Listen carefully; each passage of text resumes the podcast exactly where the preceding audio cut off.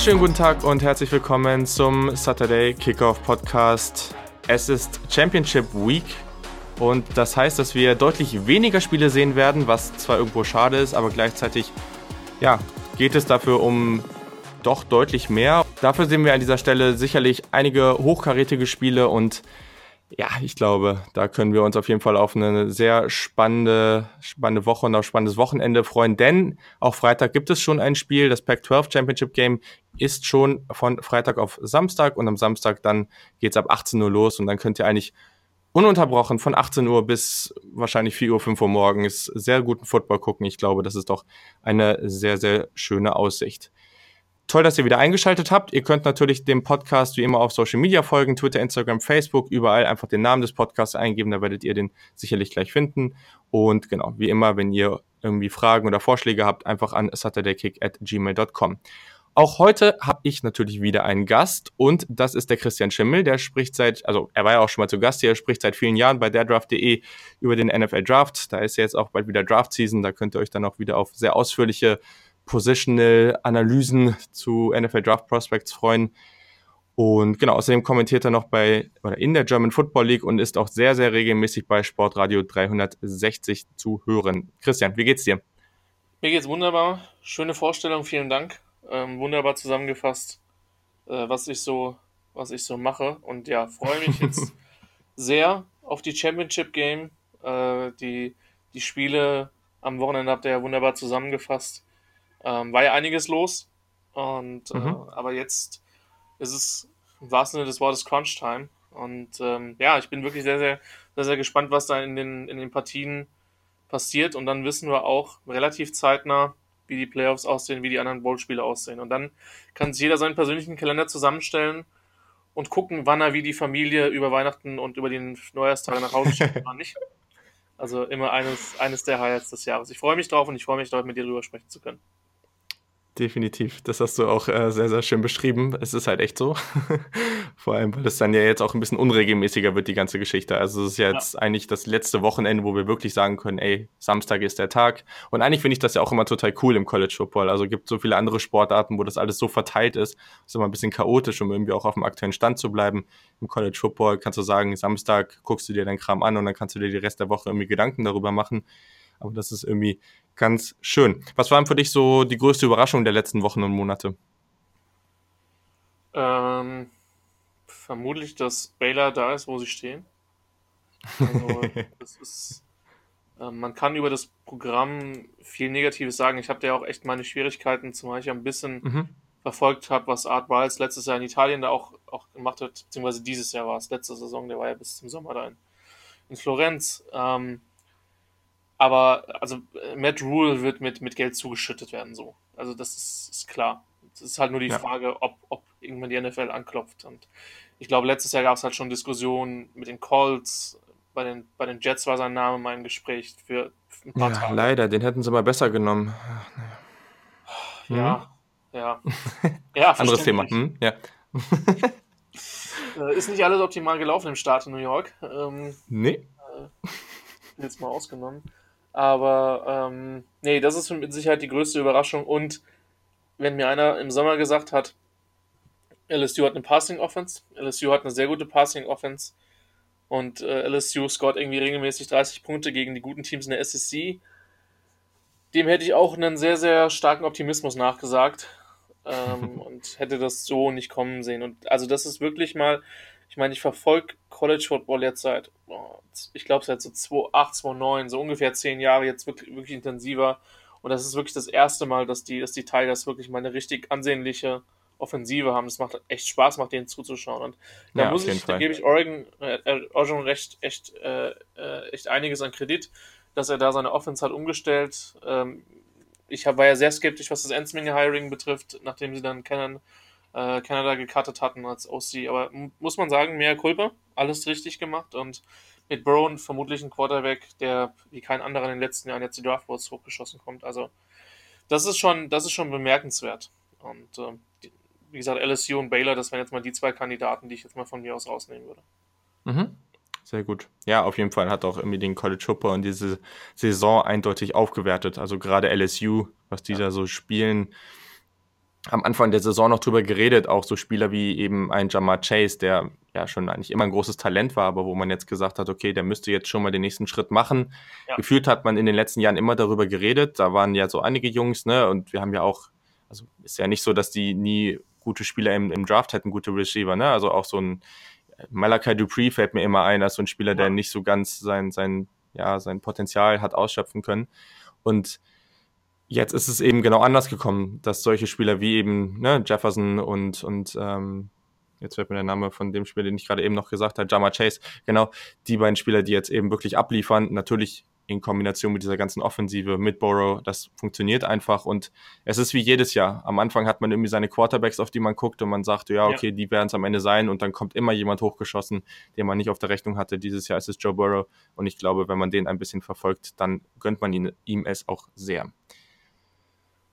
So, genau. Also, äh, ich wollte jetzt erstmal zu ein paar News kommen, weil da ist einiges zusammengekommen und dieses Mal andersrum. Eine News, das ist sehr, sehr gut, dass das noch vor dem Podcast gekommen ist, weil das ist immer nervig, wenn das gerade so kommt, nachdem man die Aufnahme beendet hat. Das erste Mal, dass sowas passiert in einem Podcast, dass eine News vor einem vor, vor, dem, vor dem Start eine, Auf eine Aufnahme kommt.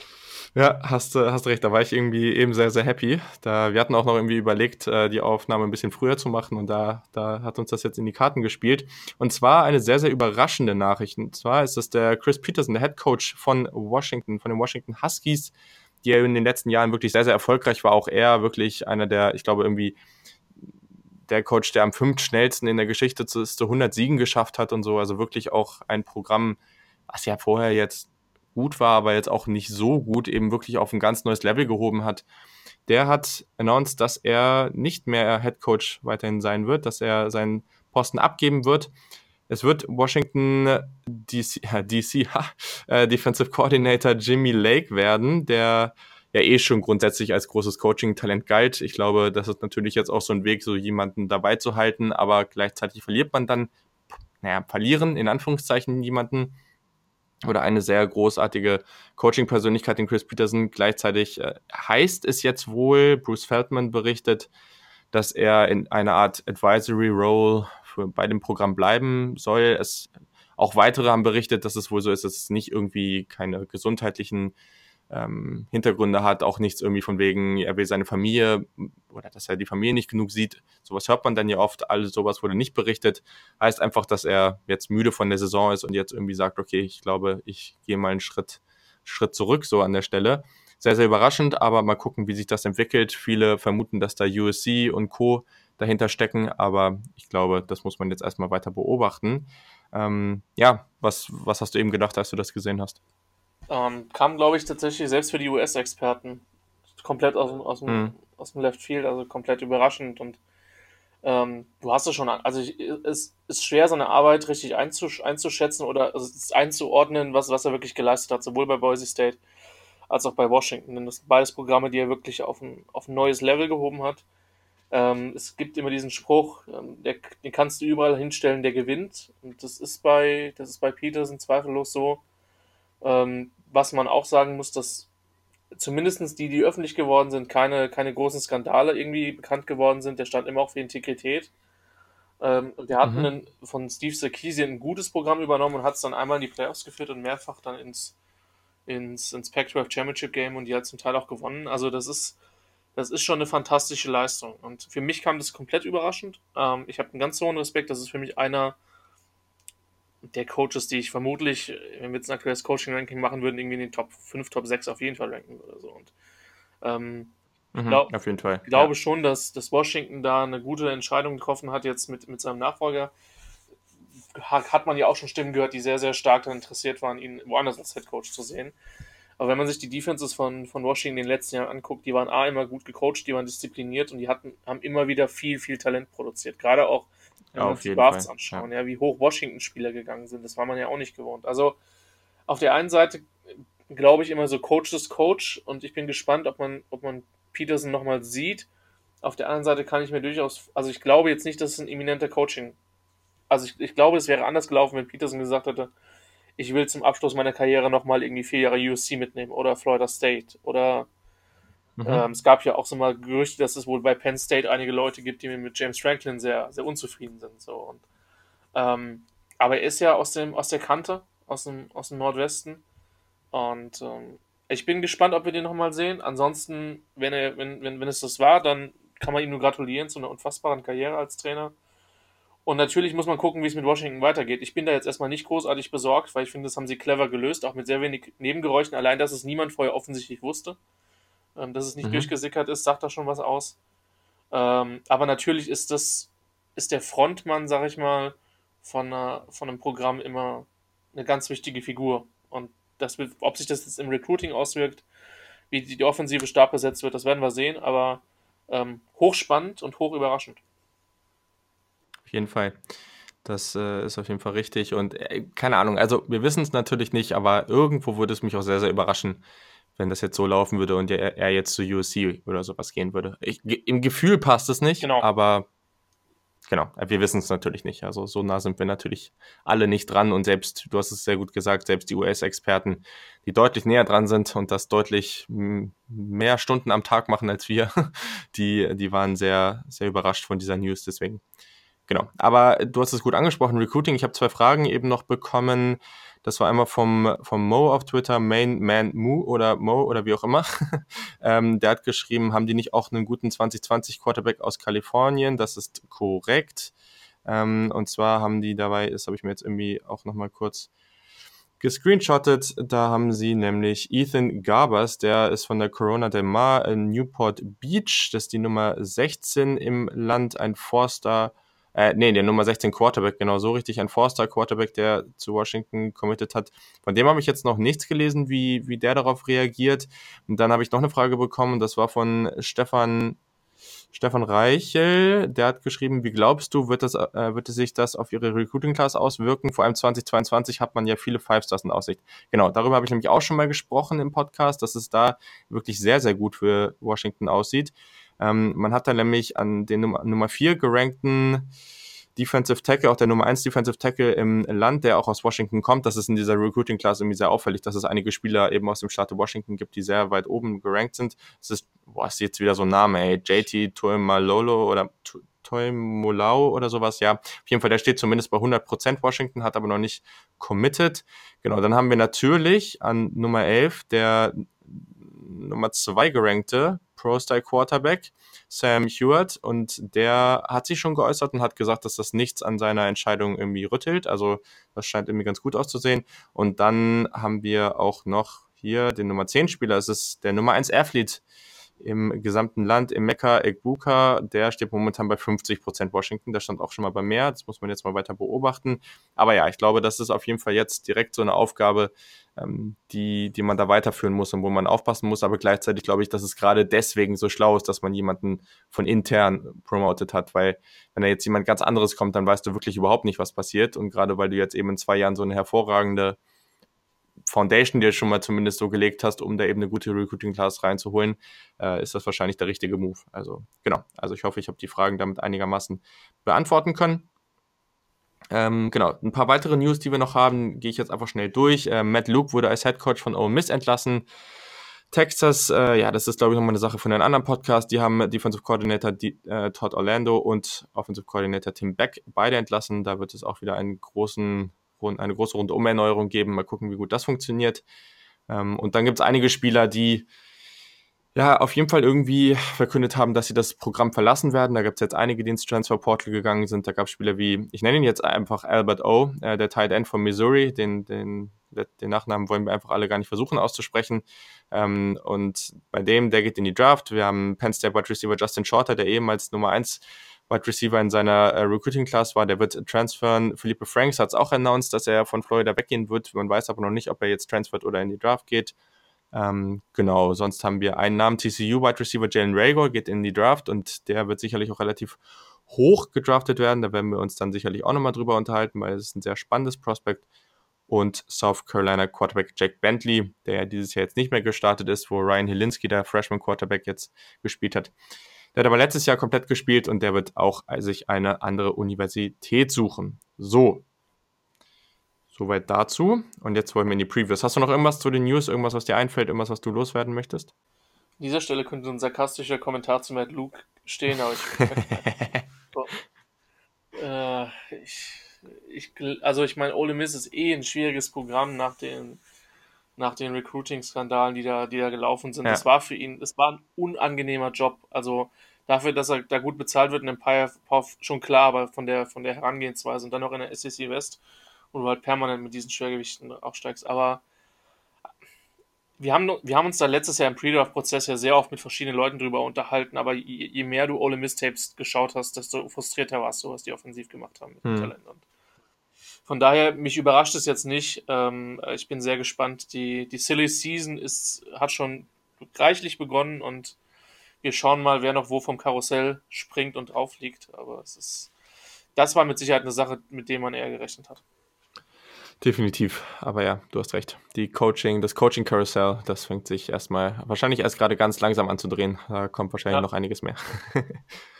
aber genau, also dann äh, war es das jetzt auch mit den News. Sind ja schon ein paar Minuten drin und jetzt wollen wir auch mal über die Spiele reden, die eigentlich viel, viel wichtiger sind. Also, wir starten von oder in der Nacht von Freitag auf Samstag um 2 Uhr auf ABC übertragen. Nummer 6 Utah gegen die Nummer 14 die Oregon Ducks. Ist tatsächlich für mich, wenn ich aufs Wochenende gucke, das am schwersten zu tippende Spiel. Sollte eigentlich relativ ja. ausgeglichen sein. Ähm, Utahs Favorit mit sechs. Aber ja, ich finde es tatsächlich gar nicht so einfach. Was ist denn so dein erster Eindruck vom Spiel? In welche Richtung tendierst du? Na, ich tendiere schon, schon Richtung Utah, auch wenn ich schon bei dir bin, dass das vermutlich von den Spielen das Ding ist, wo ich am wenigsten eine Idee habe, wie es, wie es ausgeht. Ähm, ich finde sechs, ich meine, wir kommen ja später zum Picking, ist relativ viel, aber, mhm. Aber wir wissen von Utah, ähm, dass sie eine unfassbare Laufverteidigung haben. Ähm, irgendwie absurdes Stuff Rates, irgendwie in den Top 3 oder so nationwide. Mhm.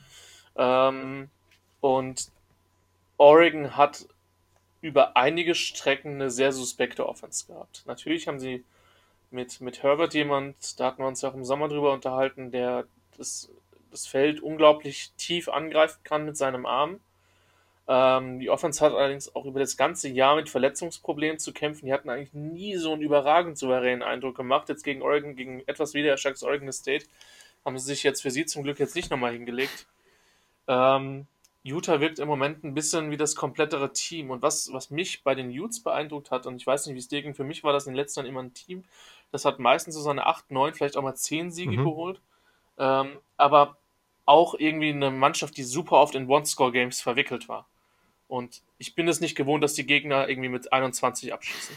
Ähm, das ist vielleicht mal vorgekommen in den letzten Jahren, aber gefühlt relativ selten. Und die Souveränität fand ich bemerkens bemerkenswert. Ich meine, ich bin eh ein Riesenfan von, von Whittingham, von ja. dem Headcoach. Ja. Von denen, aber dieses Jahr haben sie auch das Talent. Also, ich, ich glaube, dass Oregon früh sich Lücken aufwerfen muss. Sonst wird es ein langer Abend für die. Das ist erstmal so mhm. der erste, die erste Überlegung, wenn du, wenn du sagst, was, was, oder wenn du fragst, was denkst du als erstes, wenn du das mhm. Spiel denkst. Okay, also ich glaube, das trifft alles schon mal ganz gut. Es sind einige Gedanken dabei, die ich so auch für mich notiert hatte. Utah war definitiv einfach deutlich dominanter, wenn man auf das Jahr schaut. Ich glaube, das ist jetzt keine Überraschung. Das sollte jedem bekannt sein, der College Football verfolgt hat. Hm. Eigentlich war Utah nur im Spiel gegen Washington. Da musste man sich irgendwie wieder ein bisschen ins Spiel zurückkämpfen, aber auch an sich jetzt kein leichter Gegner, auch wenn sie dieses Jahr jetzt nicht so besonders gut aussahen. Offensiv spielen die beiden Teams sehr unterschiedlich, haben am Ende aber, wenn du auf die Punkte erzielt und offensiven Yards guckst, wirklich sehr, sehr ähnliche Statistiken. Das macht es auch natürlich nicht, nicht einfacher, diese Partie zu tippen, aber defensiv lässt Utah eben 90 Yards pro Spiel weniger zu. Und auch Oregon hat keine schlechte Defense. Das ist ja auch das, was, die entwickelt sich ja defensiv eigentlich gerade ganz gut. Und ähm, ja. Utah hatte aber eben wirklich einfach eine sehr, sehr gute Front auch einfach. Es ist wirklich sehr, sehr dominant. Ähm, bin gespannt. Bradley Anney, ähm, der Defensive End, der hat jetzt mit 29,6 auch, ist er auf dem geteilten ersten Platz in der Utah, ähm, ja, in der Programmhistorie. Der will sich jetzt unbedingt irgendwie auch den Sack-Record da schnappen, hat nochmal ein bisschen mehr Motivation, äh, da gegen, Justin Herbert seinen nächsten Sack abzuräumen. Aber da ist, das wird eben auch sehr, sehr interessant, weil du hast natürlich auch diese Offensive Line von, von Oregon, die wirklich sehr, sehr gut ist. Alleine um Sophomore Left Tackle Penny Sewell, der wirklich natürlich also einer der besten Offensive Linemen im ganzen Land ist. Ähm, und dann eben diese Front dagegen. Also das ist auch wieder so ein Matchup, glaube das wird ganz viel entscheiden in dieser Partie. Einfach Aber Justin Herbert dann, wenn er dann eben eine Clean Pocket hat, dann wird das sicherlich auch gut und dann gewisse Matchups ausnutzen kann. Aber ich sehe es persönlich auch, auch wenn die Offensive Line sehr, sehr gut ist, eigentlich nicht, dass man da Utah jetzt komplett, also diese Front komplett ruhig stellen kann. Das, das wird mich schon sehr überraschen. Deswegen, ähm, also irgendwie, ich, ich vertraue der Offense von Oregon zu wenig und habe das Gefühl, dass die Utah Defense einfach zu stark ist und zu viel Talent hat, ja auch am Perimeter, ne? Also so ein Jane Johnson, auch ein sehr, sehr guter Cornerback ja. und so. Und dann haben sie offensiv eben auch Brent Keefe, der als Talent irgendwie, also der macht echt Spaß. Ich bin da bei dir. Also ich würde, glaube ich, auch auf Utah tippen. Also finde es irgendwie schwer, mir da jetzt in was reinzureden, wo Oregon diese Partie gewinnt. Auch wenn es am Ende natürlich passieren kann. Aber jetzt, wenn man einfach aus Papier guckt, dann macht das für mich keinen Sinn. Ja, ich, so Low Scorer mit drei Big Plays, so das, also, oder, oder Oregon's O-Line, oder wir unterschätzen Oregon's O-Line, so. Das ja, sind gut. so die zwei, ja. die zwei Dinge. Stimmt. Ja, gut, also ähm, ich würde an der Stelle jetzt einfach mal sagen, so ein, so ein, ein Touchdown vor, so ein 28, 21. Ich glaube nicht, dass das so ein Spiel wird, was äh, extrem viel Scoring haben wird, aber jetzt auch nicht so super wenig, also so im mittleren Bereich und könnte mir da vorstellen, dass das so, dass Utah sich da so durchsetzt und abgesehen davon würde ich es mir auch sehr wünschen, weil es das ganze Playoff Race auch nochmal deutlich spannender macht. Ja, ja, also ich ja, mag total, Oregon total so, gerne. aber emotional bin ich da ja. bei dir. Ähm, aber genau deswegen das Komitee kommt wirklich in Schwierigkeiten, wenn, wenn Utah das Ding wirklich so 24, 10, 28, 10 ja. in der Preislage gewinnen sollte. Also. Sehr gut. Ja. Aber ich gehe ich geh mit dir mit. Ich glaube, also auch für mich, ich würde irgendwie so 4, 5 mhm. Punkte Sieg von Utah. Das wäre jetzt so mein Gefühl. Das heißt, wenn ich tippen müsste, würde ich, würd ich die Punkte von für, für Oregon mitnehmen. Aber mhm. ich glaube, okay. das Spiel. Sehr, sehr gut. Also dann, wie eben schon angesprochen, geht es Samstag dann mit dem ersten wirklich sehr, sehr guten Spiel mit einem Team, was du eben auch schon mal kurz besprochen hast, äh, gleich los. Samstag um 18 Uhr auch wieder auf ABC dies, das Big 12 Championship Game. Die Nummer 9 Baylor trifft auf die Nummer 7 Oklahoma, die Sooners. Das erste Treffen vor ein paar Wochen ging 34-31 an Oklahoma und das, obwohl Baylor 28-3 geführt hat. Das war eigentlich ein Spiel, was ja, Baylor niemals hätte verlieren dürfen und dann würden wir jetzt ja auch eine ganz andere Diskussion haben wahrscheinlich. Also das, ja, naja, mal gucken. Es hat es ja irgendwie aber auch spannend gemacht. Ähm, Baylor in der letzten Woche sehr überzeugend gegen Kansas. 61-6, glaube ich, war das Ergebnis. Ähm, Oklahoma hat solide gespielt, aber gegen ein wirklich angeschlagenes Oklahoma State dann aber auch nicht, nicht, nicht extrem überzeugt. Also das Oklahoma, was wir am Anfang der Saison gesehen haben, da hätte man sicherlich erwartet, dass die die jetzt irgendwie mit 40 aus dem Stadion schießen. Das ist hier nicht passiert. Offensiv ist Oklahoma natürlich statistisch gesehen das bessere Team. Ähm, defensiv sind beide relativ ähnlich, aber Oklahoma lässt, ähm, also bei den Yards relativ ähnlich, aber Oklahoma lässt sechs Punkte im Schnitt mehr zu. So, was ist denn so für dich das Matchup? Was, oder was muss denn passieren, damit Baylor das, das Spiel gewinnt? Sie müssen einen zweiten Playcall finden, außerhalb vom Quarterback-Draw, der funktioniert. das würde der Zyniker ja, okay. sagen. Guter Punkt. Ähm, ja, das war ja, also muss ja schon sein, das war ein absolutes Freak-Spiel. Also ja, auf jeden Fall. Diese, diese, erste Partie. Und nachdem Oklahoma dann adjusted hat, war es halt auch irgendwie rum. Mein, mein Pro was, ich glaube, Baylor muss an seinem Leistungslimit spielen. Das, mhm. das glaube ich schon. Von daher mag die Niederlage in dem ersten Spiel nicht, auch nicht zwingend von Nachteil sein. Ähm, der einzige Nachteil ist tatsächlich ein ungeschlagenes Baylor wäre auf jeden Fall in Playoffs. Dann würden wir nicht ja. über Utah reden. Ein One-Loss Baylor, wenn das Ding irgendwie 35, 34 ausgeht, weiß ich nicht, ob, ob ob du dann irgendwie die über einen One-Loss Pac-12 Champ Utah nimmst. Aber das, das sind dann die Diskussionen für den Sonntag. Mhm. Ähm, bei Oklahoma glaube ich, dass die, also gefühlt waren die auch, also ich bin so, ich hasse es irgendwie so über Körpersprache zu urteilen, aber ähm, die waren in dieser ersten Partie in anderthalb Viertel überhaupt nicht auf dem Platz. Und dann waren sie irgendwie 21-0 hinten. Und dann haben sie noch einen Touchdown bekommen und dann haben sie sich aufgerafft. Äh, die Frage ist, wie sieht es, wie sieht es mentalitätsmäßig aus? Ich glaube, wir müssen uns nicht darüber unterhalten, dass das Oklahoma mehr Talent hat in der Mannschaft. Ja, auf jeden ähm, Fall. Ja. Coaching, glaube ich, ist, ist ausgeglichen. Ich habe eine hohe Meinung von Matt Rule, aber was, was der, was der äh, Oklahoma Coaching-Staff zu leisten imstande war, hat man die letzten Jahre auch gesehen. Also normalerweise sehe ich die Sooners da vorne. Baylor muss A, also ich bin wirklich gespannt, was die, wie die das Quarterback Running Game einbinden werden, denn das war das, wo sie Oklahoma attackieren können. Da erwarte ich mhm. mir auch einiges. Ähm, und sie müssen defensiv an ihrem Leistungslimit spielen. Dann ist, dann ist was drin. Aber die Sooners sind schon für mich, wenn sie halbwegs mit Konzentration auf den Platz gehen, schon relativ deutlicher Favorit. Ja, also ich glaube, da ist auch schon wieder ganz gut zusammengefasst. Also Playoff-Implikationen gibt es in der Partie natürlich. Also der Sieger dieser Partie schließt die Saison mit einer Niederlage ab und gewinnt offensichtlicherweise das direkte Tie. Ähm, einfach weil Oklahoma beide Spiele dann gewonnen hätte und wenn Baylor gewinnt, dann haben sie eins gewonnen, eins verloren und viel knapper wird es dann auch nicht, weil sie die erste Partie eigentlich auch, eigentlich auch schon hätten gewinnen müssen und ähm, haben dann natürlich eine Niederlage weniger als Oklahoma.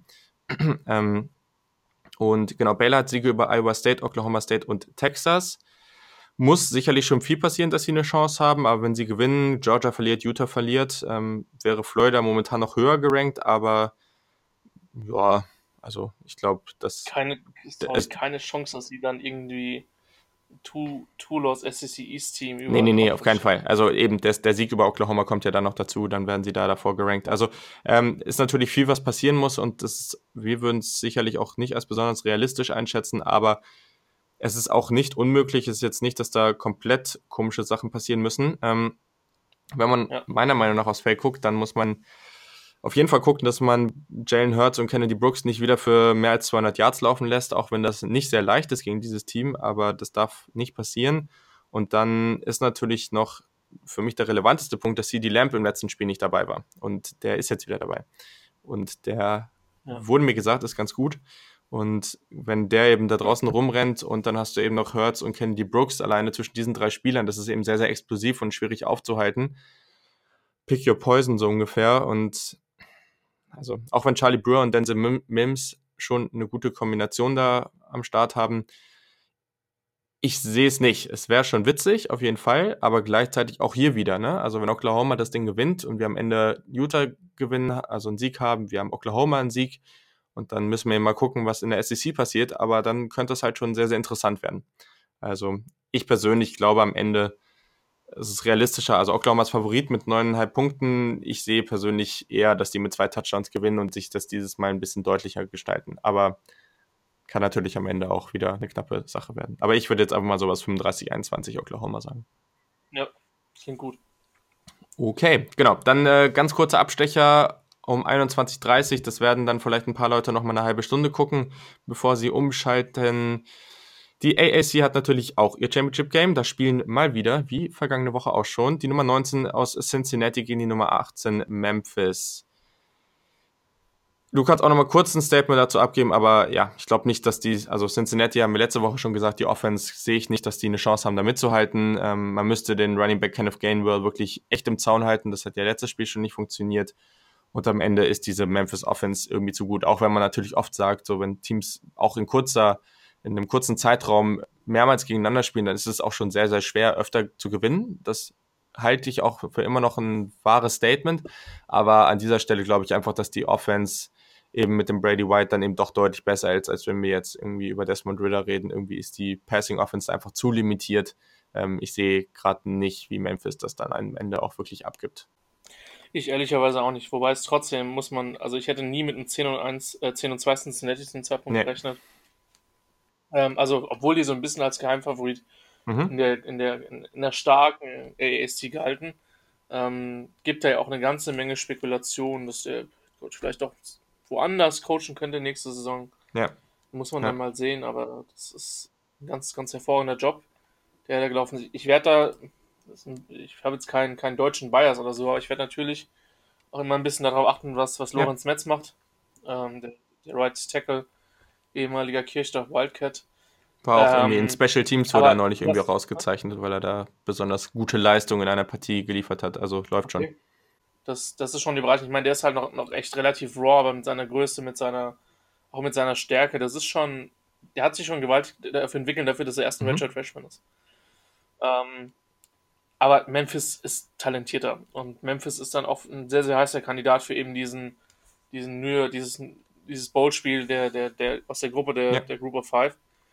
Ähm, und normalerweise, ich hatte jetzt auch in dem Spiel, jetzt ich glaube am Freitag war es, den Eindruck, dass sie das mehr oder weniger mhm. kontrolliert haben. Also ja, sind sie jetzt mal dran gekommen, aber wenn Memphis dann einen Gang zulegen musste, haben sie das getan und ich fürchte, dass es da genauso aussieht. Aber es ist auf jeden Fall ein Spiel, was man sich über eine halbe Stunde gut anschauen kann, weil das sind zwei sehr gut anschaubare Teams. Das macht schon Spaß. Definitiv. Also wenn man noch einen zweiten Screen zur Verfügung hat, dann ist das sicherlich äh, ist es das wert, in den Pausen vom SEC Championship Game da immer mal wieder rüber zu gucken und zu gucken, wie sich das Ganze entwickelt, weil am Ende sind es zwei Teams, die schon, ja, die sind dann 19 und 18 gerankt. Also das Talent ist schon da und äh, am Ende wissen wir, wissen wir ja auch nicht, was passiert. Also es gibt auch schon deutlich schlechtere Teams, die das Upside geschafft haben. Daher wäre das jetzt ja auch keine große Überraschung. Aber wenn man es eben tippt, dann glaube ich, ist es ja relativ offensichtlich, dass man Memphis vorne sieht. So, dann eben zu einem der vielleicht besten Spiele. Mal gucken, wie es dann am Ende auch wirklich aussehen wird. Aber auf dem Papier sicherlich die beste Partie an diesem Wochenende. Das SEC Championship Spiel. Wir haben die Nummer 4, die Georgia Bulldogs, gegen die Nummer 2 im Land. Für manche auch die Nummer 1. Das ist, äh, wird momentan irgendwie sehr viel diskutiert, auch wenn es gerade noch nicht so wirklich relevant ist. Aber naja, die LSU Tigers, das ist Samstag 22 Uhr auf CBS. LSU erzielt 16 Punkte pro Spiel mehr als die Bulldogs aus Georgia, allerdings kassieren die eben auch 12 mehr. Das äh, gleicht sich da irgendwie ganz schön aus. Eigentlich müsste die LSU Defense deutlich besser sein mit dem Talent, was sie da rumlaufen haben. Kriegen sie dieses Jahr aber aus mir nicht erklärbaren Gründen hin. Keine Ahnung, was da abgeht, aber auch ein Spieler, über den wir zu Saisonbeginn sehr viel geredet haben, Grant Delpit, der spielt definitiv nicht auf dem Niveau, das äh, viele von ihm erwartet haben. Also mal gucken, was sie dieses Spiel machen. Georgia lässt im Schnitt nur 186 Yards Passing zu, LSU erzielt 390 im Schnitt. Also ich glaube, das ist ein Matchup, was ganz, ganz wichtig ist, ähm, je nachdem, wer sich da durchsetzen kann. Was, wie siehst du das Spiel? Wen siehst du da vorne? Was ist so, so das, das Key-Matchup, was du identifizieren würdest, was du jetzt irgendwie ganz wichtig findest? Georgia muss irgendwie den Ball werfen. Das ist, glaube ich, glaube ich schon irgendwie, also nicht mhm. permanent, aber sie müssen es zumindest anbieten, dass sie es können. Und wenn du es gegen eine Defense, jetzt bin ich ja zynisch, wenn du es gegen eine Defense in der SEC machen kannst oder gegen eine etwas bessere Defense, dann gegen die von LSU. Ich meine, du kannst noch nicht mal auf das Coaching draufhauen, weil Dave Aranda eigentlich in den letzten Jahren bewiesen hat, dass das kann. Ähm, mit der Defense und der immer ganz herausragende Mannschaftsteile auf Platz gestellt ja, hat. Du hast ja auch gesagt, talentmäßig sind die ja jetzt auch nicht. Also, es ist alles ein bisschen, es ist eines der großen Mysterien dieses Jahr. Ähm, äh, trotzdem bist du 12 und 0. Das ist vermutlich der Grund, warum da keiner nicht, mhm. nicht noch mehr draufgehauen wird. Ähm, also zusammengefasst, eigentlich glaube ich nicht, dass Georgia das Tempo in der Offense von LSU mitgehen kann und LSU wird scoren. So, also Georgia hat eine sehr gute Defense. Ähm, ich glaube sogar, dass sie, ja, also vielleicht reden wir da sogar auch von, von Alabama-Dimension, vielleicht ist es in einigen Mannschaftsteilen sogar ein bisschen okay. besser dieses Jahr. Ähm, ja, also hat mir schon gefallen, was sie gemacht haben. So dieses, dieses, sag ich mal, diesen Slip-Off gegen Auburn, wo sie die nochmal reingelassen haben, das war, war so ein bisschen überraschend für mich, hätte ich nicht gedacht, aber ich finde, die sind, ist schon qualitativ sehr, sehr gut und die hat die Mannschaft für mich dieses Jahr auch weitestgehend getragen neben dem Laufspiel. Und, ähm, trotzdem glaube ich einfach nicht, dass, dass Georgia einfach genügend, genügend Power in der Offense hat, um mitzugehen. Also das wäre schon für mich eine Überraschung. Für LSU ist es nochmal ein guter Test. Ähm, aber du hast es ja, wir haben ja ganz am Anfang darüber geredet, die haben so viele Möglichkeiten in ihrer Offense. Über das Laufspiel, über das Passspiel, ähm, über die verschiedensten Konzepte können, sag ich mal, so ein bisschen Smallball spielen und über, über 10, 15 Yards können aber auch immer wieder tief attackieren. Und das ist einfach krass schwer zu verteidigen. Und ich bin gespannt, was Georgia dagegen macht. Ich meine, Kirby Smart ist ja. ein ausgewiesener Defensivexperte. Ähm, aber also mein, mein Kopf sagt mir auf jeden Fall, dass LSU das Ding mit mit sieben oder zehn gewinnt, weil die Offense einfach zu gut ist. Ja, ist die Frage eben, ne? was Georgia da machen kann, wie bei wie viel, wenig Punkten, wie auch immer man es nennen will. Sie, sie also, also wie, viel, wie, viel muss, wie viel muss Georgia scoren, ja. dass die eine realistische Chance ja. haben, das Spiel zu kriegen? Das ist so die, die Frage, die im Raum steht. Ich kann es auch nicht beantworten mhm. jetzt gerade. Also, ja. Georgia hat eben ein Auburn-Team, das gegen Bama, okay, 48 aufgelegt hat, klar, waren noch zwei Pick Six dabei, aber äh, die haben sie bei 14 Punkten gehalten. Mhm. Man muss gleichzeitig eben sagen, dass ja. ein Kyle Trask und ein Ian Book sind gute Quarterbacks, aber das waren auch die besten, gegen die sie bisher gespielt haben. Das ist eine andere Liga als in Joe Burrow. Ähm, und dann muss man ja. eben noch, das ist ein ganz wichtiger Punkt, dass äh, Cager ähm, verletzt ist, der Wide Receiver, und ähm, Mr. Pickens, der Freshman, dessen Vorname mir gerade nicht einfällt, ist George Pickens, glaube bin mir gerade nicht ganz sicher. Ähm, der wird auf jeden Fall die erste Halbzeit fehlen, weil der sich ja diesen unglaublich ja, tollen Fight dann am Ende gegen Georgia Tech da irgendwie noch gegeben hat. Bei einem Spielstand, wo das absolut nicht notwendig war. Smart. Smart. ja. ja, also das war irgendwie sehr, sehr dumm und der wird jetzt auch noch äh, zumindest die erste Halbzeit fehlen. Also da hilft man sich natürlich nicht besonders. Ähm, LSU auf der anderen Seite, die haben gegen Alabama und Texas A&M 46 bzw. 50 Punkte aufgelegt. Ähm, sie haben gegen Texas A&M nur drei Drives gebraucht, um genauso viele Punkte zu erzielen wie Georgia gegen Texas A&M. Und äh, gegen die Teams, gegen die beide Teams gespielt haben, also gibt ja natürlich so gewissen gewisse Schnittmenge, also ich glaube, war nämlich Vanderbilt, Texas A&M und noch irgendwie wer dabei, ähm, hat LSU doppelt so viele Punkte wie Georgia erzielt. Also das sind alles so Aspekte. Ich glaube halt eben auch, dass mit, ne, LSU spielt relativ viel, vier und five wide, also ne, mit relativ breit aufgestellt, vier oder ja. fünf Receiver außen. Georgia ist tief besetzt. Die haben ganz, ganz viel Talent und die sind tief besetzt defensiv. Aber gleichzeitig glaube ich eben, dass die auch, wenn die dann deutlich öfter als normalerweise eben mit sechs Defensive Backs da auf dem Spielfeld stehen müssen, dass die am Ende auch zu gewissen Personellentscheidungen getroffen werden, die einfach schwer sind und wo sie dann eben gucken müssen, dann müssen sie eben Pass Rush oder eben in der Mitte irgendwie ein bisschen dann rausnehmen an Qualität, die sie da vielleicht haben. Und ich glaube einfach, dass LSU zu viele Massen, äh, zu viele, zu viele Waffen hat, um das Ganze dann auch wirklich, äh, also sie können das dann wirklich gut ausnutzen. Ähm, und so, wenn man jetzt auf die Saison guckt, was bisher passiert ist, muss man einfach sagen, da vertraut man dann schon eher LSU. Also da glaubt man dann schon daran, dass LSU das dann auch wirklich so durchziehen kann. Und deswegen denke ich am Ende, dass LSU auch gewinnen wird. Ja, stimme ich zu. Das Lustige ist, wenn ich gerade über die letzten drei Championship Games nachdenke, die auch zum Teil famos waren, dann ist gefühlsmäßig LSU für mich dieses Jahr ein größerer Favorit, als es Alabama die letzten beiden Jahre war. Ähm, aber ja, die Gründe hast, die Gründe hast du angesprochen, aber vielleicht überraschen uns die, uns die Bulldogs auch. Aber ein Sieg wäre da mit Sicherheit sage ich mal, eine gute Bewerbung für eine Eintrittskarte. Ja, das auf jeden Fall. das, das würde dann natürlich irgendwie diese ganze, also wenn Georgia gewinnt, dann glaube, und jetzt nichts Überraschendes in den anderen Partien passiert, dann, dann haben wir die vier Teams. Also ich glaube, das ist relativ eindeutig. Aber dann wird es ja. natürlich das, das ganze Seating, also wer spielt gegen wen, ne? Also das wird dann nochmal sehr interessant, weil da haben wir dann natürlich so einige ja, muss man, muss man da mal sehen, ne? ob dann irgendwie ein Georgia oder LSU mit einem, mit einer Niederlage irgendwie vor Clemson oder nicht und solche Geschichten, das sind. Ich, ich glaube halt nicht, dass die halt dann nochmal irgendwie ein SEC ja, genau. ins Halbfinale ja, genau. stecken würden. Also dann würden dann stellen sie vielleicht eher eine andere Mannschaft auf drei als, also das glaube ich dann schon, dass dann Georgia entweder gegen Clemson oder gegen ähm, oder gegen Ohio State, wenn das so passiert, ich meine, auf das Spiel ja. kommen wir jetzt gleich noch, ähm, als, als dass man dann ein Rematch macht. Ja, glaube ich auch. So, und damit kommen wir dann erstmal zur ACC und zwar um 1.30 Uhr Sonntag am sehr, sehr frühen Morgen, auch wieder bei ABC zu sehen.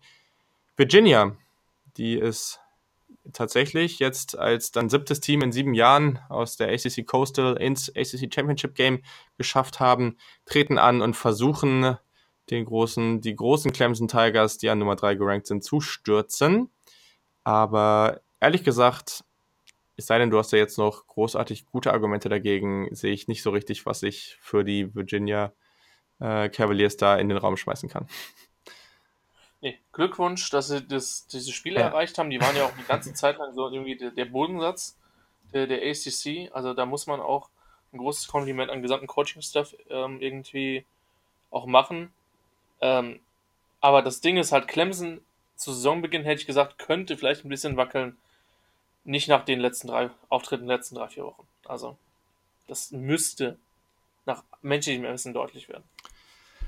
Genau, also Clemson ist ein, also ja, Clemson ist in jeder Hinsicht besser. Ähm, T. Higgins und Justin Ross, die beiden Wide Receiver, hatten auch eine wirklich sehr, sehr gute Partie gegen South Carolina. Das kommt jetzt auch noch dazu, dass die gut drauf sind.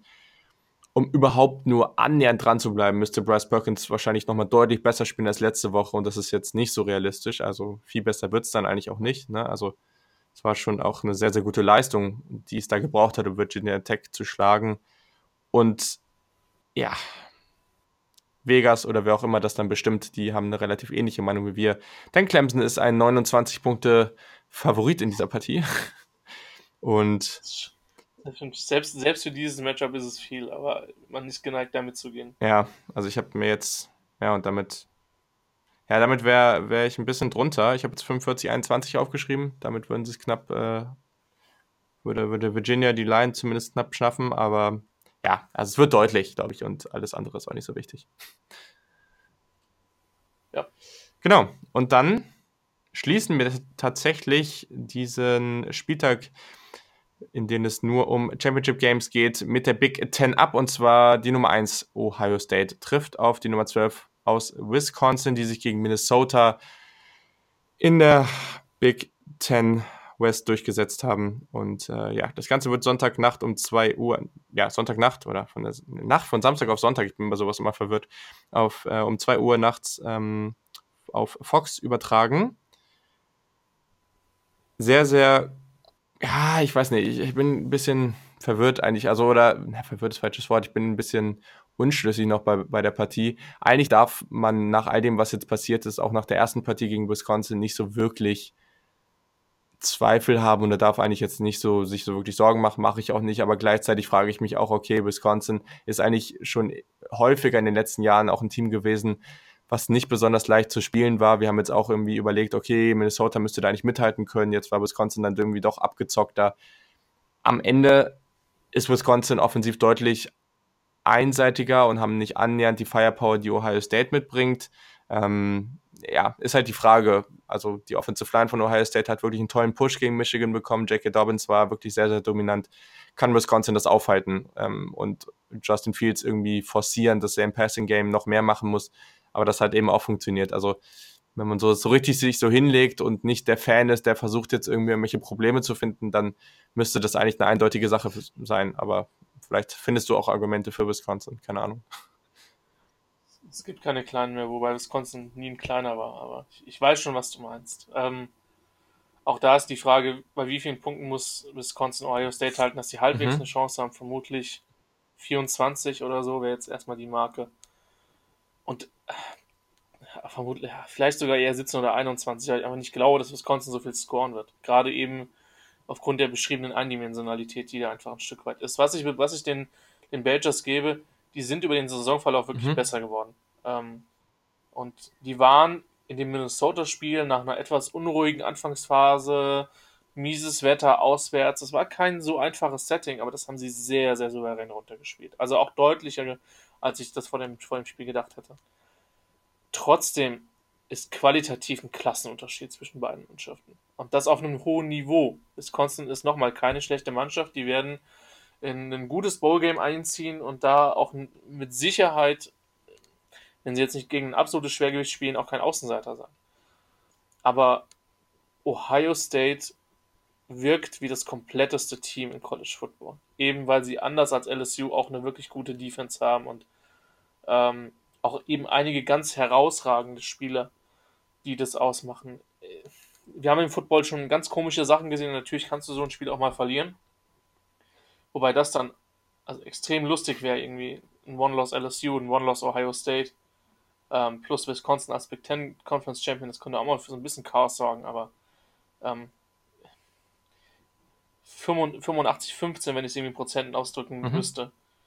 Ähm, Ohio State wird das Spiel sehr, sehr oft gewinnen für meinen Geschmack und ähm, sich dann auch äh, zu Recht in die, in die, in die Playoffs buxieren. Also sie haben es auf jeden Fall selber in der Hand. Ich denke, da das ist völlig klar zusammen mit, mit LSU, mit Georgia das sind, und Clemson. Ähm, das sind, glaube ich, schon die vier Teams, die, wenn sie ihre Spiele gewinnen, natürlich können LSU und Georgia nicht gleichzeitig gewinnen, die drinne sind, wobei auch LSU eigentlich safe sein müsste, wenn sie jetzt nicht irgendwie mit 40 verlieren. Das gleiche gilt wahrscheinlich auch für Ohio State. Also, wenn man. Da, da, würde ich, da würde ich auch mal von ausgehen. Ja, dafür war das auch einfach insgesamt, insgesamt mhm. zu dominant. Ja, und ähm, und wie gesagt, für mich sind sie das kompletteste Team insgesamt. Und äh, deswegen kann man auch für mich vollkommen legitimieren, sie auf 1 zu setzen. Das ist dann zwar immer so ein bisschen ein Schönheitswettbewerb, ähm, aber letztlich ist dann, wenn das bei den Konstellationen so, so bleibt, wer geht mhm. dann Clemson aus dem Weg. Ne? Und, aber das ist Zukunftsmusik. Ich glaube, Ohio State gewinnt das Ding mit 17 oder mehr. Ähm, vielleicht, ich vermute, Wisconsin wird ein Viertel gut mithalten.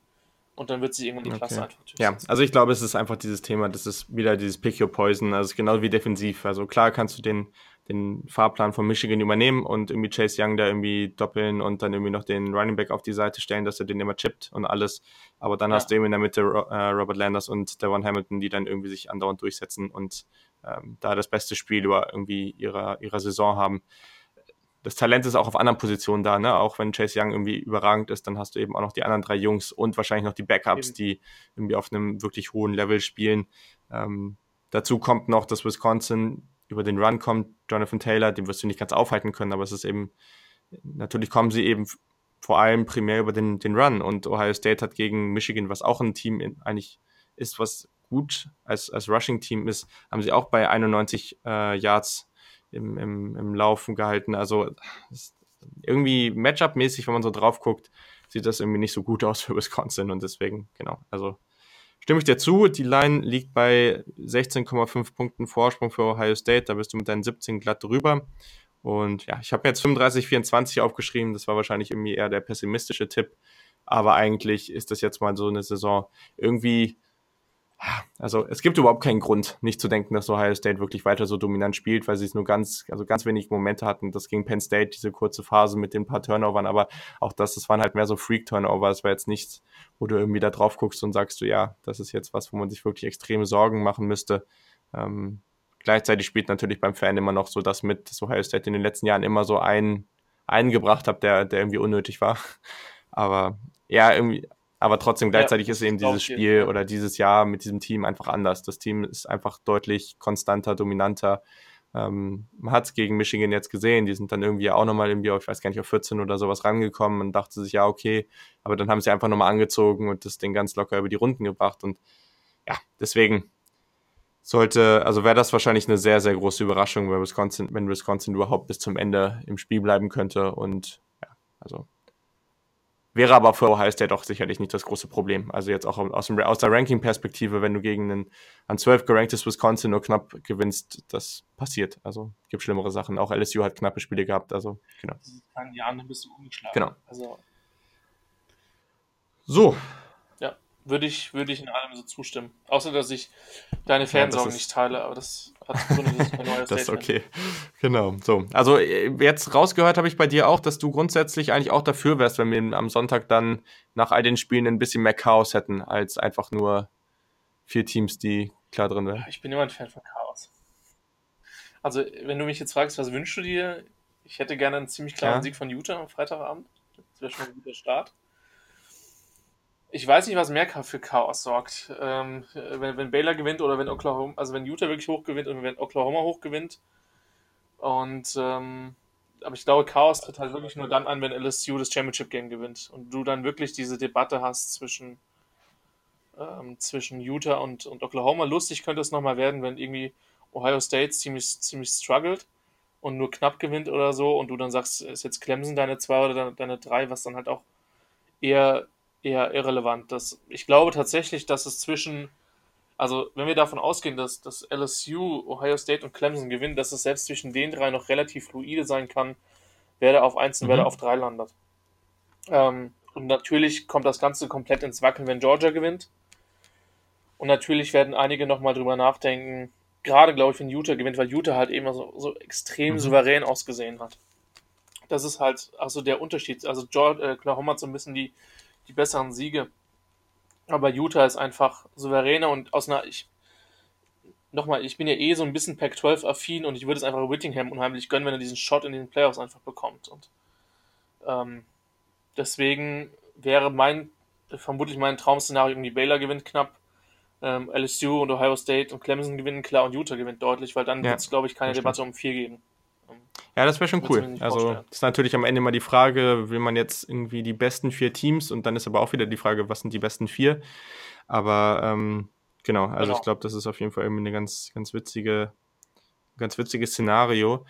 Wenn jetzt Ohio State und LSU, hm, ich nehme jetzt Clemson mal ein bisschen raus, ich glaube nicht, dass die eine Chance drauf haben, wenn es so passiert, aber wenn Ohio State und Clemson, äh, Ohio State und LSU relativ deutlich gewinnen. Jetzt nicht, dass sie den Gegner komplett mit 50 abschießen, aber jetzt, ich sag mal, beide gewinnen irgendwie solide mit, ich sag jetzt mal was, 20 Punkten oder sowas, 20, 25.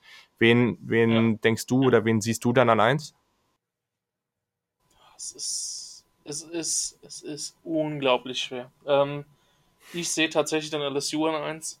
Okay. Ähm, weil Quality Wins für mich dann einfach die entscheidende Rolle spielt. Ähm, Ohio State hat mehr Top 25 Wins, will ich nur sagen. Wobei dann, naja, obwohl dann ist ja der George, äh, nee, aber Ohio State hat ja auch den Wisconsin-Sieg. Also wenn ich es jetzt richtig, ja. richtig angeguckt habe, dann. Ja.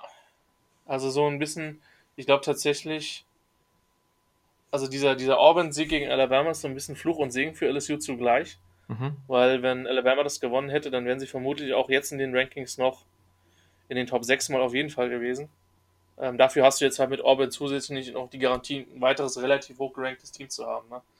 Ähm, ich glaube, dass das eine sauknappe Entscheidung wird. Also für mhm. mich ist es jede Woche eine 50-50 Entscheidung. Ähm, tatsächlich glaube ich, dass dieser letzte Eindruck echt nochmal entscheidend sein wird in den Championship Games. Wie dominant gewinnst du jetzt dieses Spiel? Ja, ich glaube auch. Und deswegen glaube ich auch, dass Ohio State ganz gute Karten hat, dann am Ende auf 1 zu stehen. Ähm, weil ich glaube, dass die eine. Ja, wobei weiß ich gar nicht. Also, ich glaube, dass, dass Ohio State eine größere Möglichkeit hat, das Spiel deutlicher oder früher zu entscheiden mhm. als LSU. Ja, das stimmt. Ähm, und dann sind das aber auch für mich bei, all, bei aller Stärke von Clemson noch die beiden Favoriten dann fürs Finale. Ähm, spannend, interessant wird es tatsächlich, wenn beide verlieren und die Frage ist, eben Clemson gewinnt mit 65 Punkten, Entschuldigung, ich bin gerade ein bisschen zynisch, ähm, und ob dann Clemson auf einmal auf 1 steht, was ich vermutlich aus einer Bilanzsicht nachvollziehen kannte, von, der, von der Qualität würde ich die aber trotzdem hinter, hinter den anderen beiden Mannschaften sehen. Selbst wenn die irgendwie knapp verlieren sollten. Ja.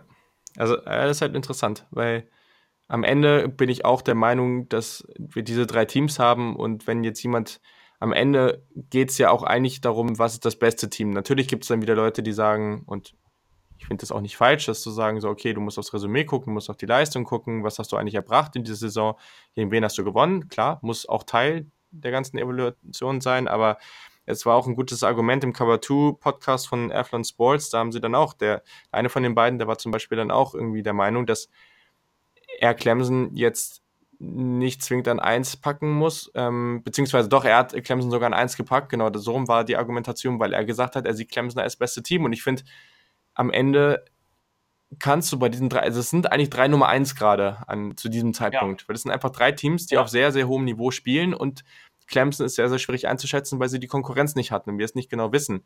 Aber eins steht fest, du willst in der ersten Partie nicht gegen Clemson spielen. Auf keinen Fall willst du das. Weil genau. das einfach ein unglaublich schwerer Gegner ist. Die sind defensiv super dominant, die spielen richtig, richtig gut. Und du hast eben mit Etienne, mit Trevor, ähm, Trevor Lawrence und natürlich den Receivern drumherum du hast einfach eine Bomben-Offense und du weißt nicht, was, du weißt nicht so richtig, was auf dich zukommt, weil du eben keine Spiele hast, wie, ne, bei LSU hast du jetzt gesehen, die haben gegen Alabama, gegen Auburn gespielt, Ohio State, gegen Michigan, Wisconsin, dann sogar zweimal.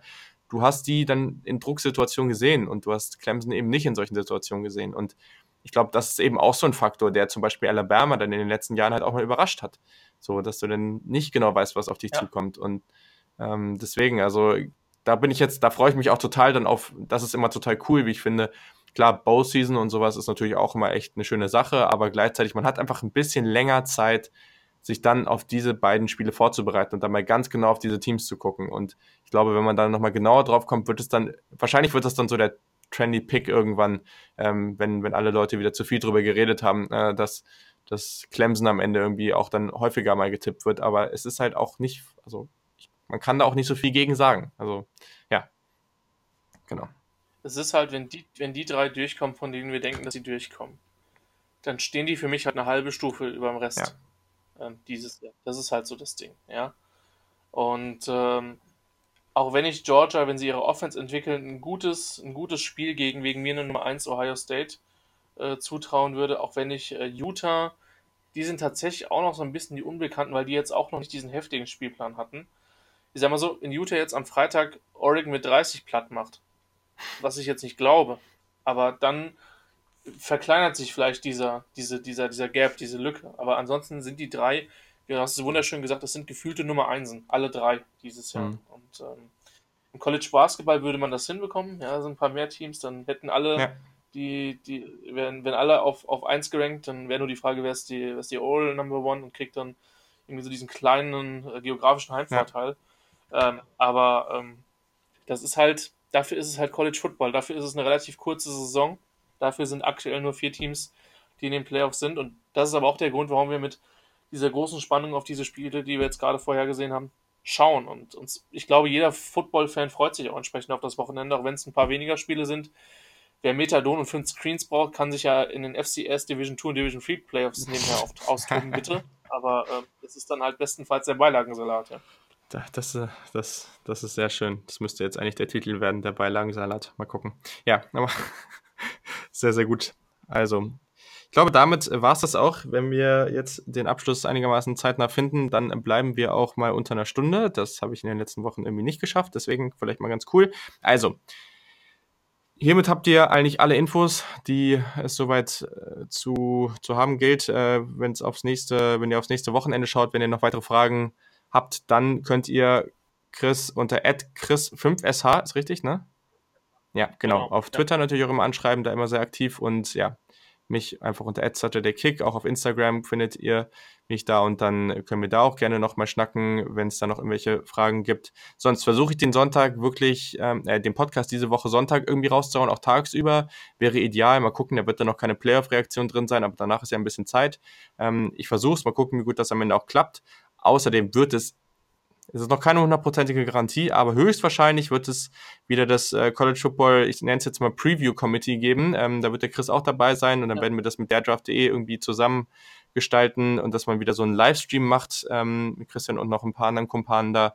Ähm, genau, also wer Lust hat, der kann da Sonntag gerne einschalten. Es wird wahrscheinlich irgendwie auch Sonntagvormittag sein, aber da unbedingt auch nochmal auf Twitter und Co. gucken. Da werden wir dann nochmal was dazu posten. Ähm, wer sich außerdem mit Livestreaming äh, sehr, sehr gut auskennt, ähm, und das für uns vereinfachen kann, der sagt bitte Bescheid, weil da haben wir noch ein paar Probleme. Vielleicht hilft ja die Crowd. Das könnte man ja so ja. auch mal probieren. Ja, gerne. gerne, gerne, gerne. Genau. Also die Abschaltung von Google Hangouts hat dann ein bisschen in Panik geführt, aber wir versuchen was hinzubekommen. Wir sind optimistisch. Ja, auf jeden Fall. Aber wie gesagt, wer da richtig Ahnung von hat, der, der möge das äh, bitte kommunizieren. Da würden wir uns drüber freuen. Und sonst, genau, Sonntagabend wird dann das College Football Playoff verkündet. Das wird auf jeden Fall wieder spannend und danach wird es eben auch eine Reaktion geben, irgendwie nächste Woche. Da werde ich natürlich auch wieder einen Podcast zu aufnehmen. Sonst in diesem Sinne, Chris, ne, also alle unbedingt äh, Chris auf Twitter folgen. Ähm, jetzt bald geht der Draft auch sicherlich wieder los mit Podcasten, glaube ich, ne? wir, wir lassen uns ja gerne mal so die Weihnachtsferien Zeit und dann, dann schauen das wir mal. Also okay. Also wird, das Ding ist halt, ich kann halt auf jeden Fall sagen, es geht intensiv mit der Tape-Guckerei los. Okay. Ich werde mich dieses Jahr bemühen, etwas früher als letztes Jahr zu sein. Das ist dann fast ein Stress ausgeartet. aber da weißt du ja, wovon, wovon, wovon wir reden. Ja, auf jeden Fall. Das ist immer so, wenn man immer. Genau, aber das, das geht jetzt, das geht jetzt so langsam los. Sehr gut. Und, äh, aber schön, dass ich heute dabei sein durfte. Hat mich gefreut, hat viel Spaß gemacht mit dir. Ja. Wie immer über Football zu reden. Perfekt. Vielen Dank dir und ähm, ja, das kenne ich auf jeden Fall, wenn man dann irgendwie ein paar Wochen vom Draft in Stress ausartet und merkt, scheiße, mir fehlen da irgendwie noch 150 Spieler. Nein, ganz so extrem ist es natürlich nicht. Ähm, das sollte so nicht vorkommen, aber manchmal äh, ist es dann eben doch so, dass man merkt, dass man spät dran ist. Aber wir versuchen uns alle in der Planung zu verbessern jedes Jahr. Vielleicht klappt es ja dieses Mal. Also, in diesem Sinne ähm, wünsche ich euch natürlich am Freitag und Samstag ganz viel Spaß. Genießt dieses letzte richtige offizielle College Football Wochenende, so nenne ich es jetzt mal. Und ähm, ja, danach wird es natürlich eine tolle Bow-Season geben. Auch da hören wir uns. Aber erstmal hören wir uns am Sonntag. Schaltet dann hoffentlich in der Live-Schalte ein, die wir zusammen mit der Draft.de machen und danach den Podcast. Und in diesem Sinne, haut rein. Wir hören uns dann am Sonntag.